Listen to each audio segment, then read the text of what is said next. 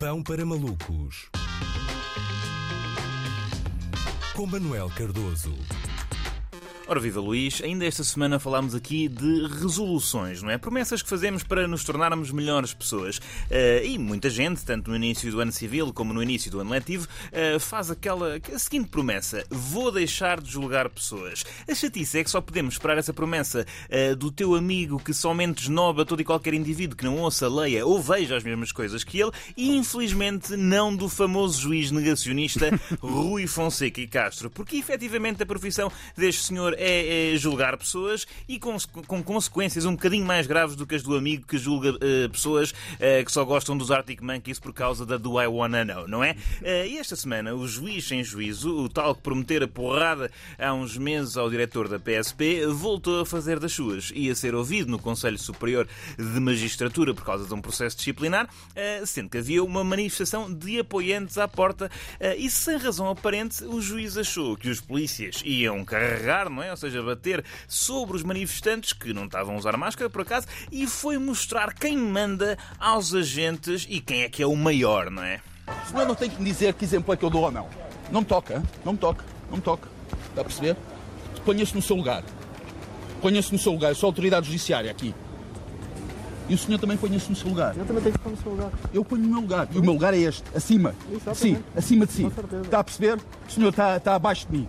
Portanto, tudo isto é absurdo, não é? Ponha-se no seu lugar, parece uma coisa que o Jorge Jesus gritaria a meio de um treino, um defesa central que não se sabe posicionar na basculação ataque-defesa, não é? Depois, para mim, qualquer pessoa que diga uh, eu estou acima de si é porque não está minimamente confiante na sua, lá está, superioridade hierárquica, não é? Se tens de dizer é porque não, é, é porque não és, a não ser que seja na construção civil uh, e o superior hierárquico esteja mais acima no andaime. De outra forma, é absolutamente desnecessário. Terceiro, este juiz, na verdade, comportou-se não como um juiz, mas como alguém que foi apanhado a conduzir com os copos e que diz à brigada de trânsito que é amigo de um juiz e que por isso devem ter cuidadinho com ele, não é? Foi exatamente essa atitude. Não, eu conheço um juiz. Não, senhor, você é mesmo juiz, portanto, uh, tem algum, algum tino, não é? Isto tem graça, mas é chato, não é? Porque os portugueses já têm trust issues com a justiça portuguesa e, como é óbvio, isto mina, mina a confiança no sistema. Se eu alguma vez for injustamente acusado de ter cometido, sei lá, um homicídio ou, assim, preferia ser julgado pelo tribunal do jogo, não é? Ou por, por um painel de comentadores do Passadeira Vermelha ou por um grupo de adolescentes a jogar Cluedo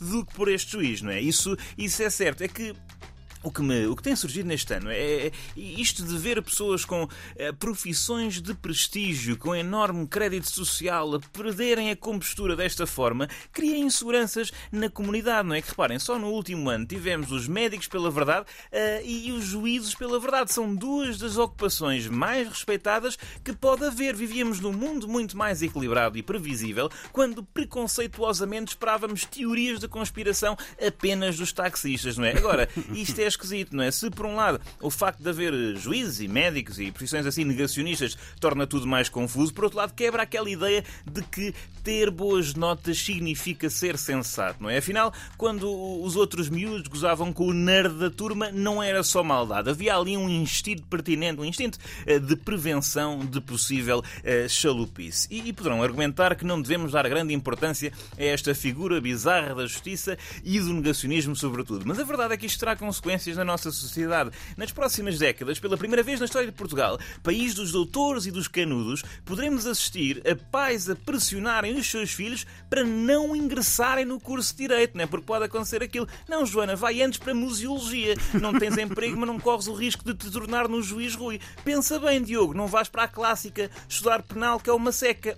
Opta antes por formação em animação sociocultural, provavelmente só vais arranjar emprego na trabalhar na bilheteira do Chapitou, mas é um mal menor. Mais vale viver na casa eh, dos pais até aos 40 do que no Júlio de Matos até aos 90, não é? Eh, ou então, eh, malta como o juiz, também pode haver este, esta hipótese, malta como o juiz Rui age assim porque prefere a fama ao prestígio, não é? Porque são dois valores diferentes. Já lá vão os tempos em que bastava chegar simplesmente à magistratura para ter o ego inchado para a vida toda. Agora é preciso ser um juiz famoso. E portanto já perdemos os juízes. Perdemos os juízes, já perdemos médicos Se tiverem um amigo físico nuclear, liguem-lhe a perguntar se ele está bem, eh, para também não ir para o outro lado. No entanto, sabem que profissão de prestígio nunca se vendeu à insanidade, nunca se deu ao disparate negacionista, pelo menos do que eu tenha visto, os controladores de tráfego aéreo. Sim, senhora, uma das profissões com mais prestígio. Alguma vez ouviram falar dos controladores de tráfego aéreo pela verdade? Claro que não. Claro que não. Porquê? Porque é uma profissão de prestígio que não almeja fama, não é? A única forma de um controlador de tráfego aéreo se tornar famoso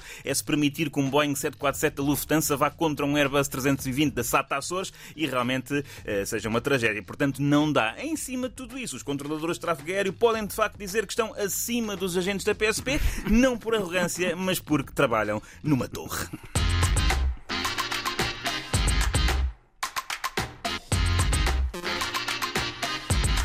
Está certo que este é o modelo que usa a Lufthansa e a SATA? Foste verificar? É, ou seja, a Lufthansa é uma companhia que eu acho que é grande, não é? Apesar também de ter tido ajudas públicas, como, eh, como a TAP, portanto deve ter um Boeing 747, não tenho a certeza que não percebo bem de Boeings. Eu sou de Airbus, Airbus 300 e- A320, sei que a SATA tem. Ah, ok, pronto, está bem. Podias ter. uh, Os, os nossos repórteres do domínio público nos Açores que confirmem Exatamente. vão, vão ao exatamente. aeroporto de Ponta foram de Delgada. Camov. Foram de Camov. Foram de Camov, para, sim. Para lá, certamente. Bom, C130, como as viagens sim, do sim, Presidente. O que faz alguma confusão nesta história do- dos negacionistas, digamos assim, é que um dia chegará em que a expressão vai perder. Nós hoje sabemos que são de que é que ele.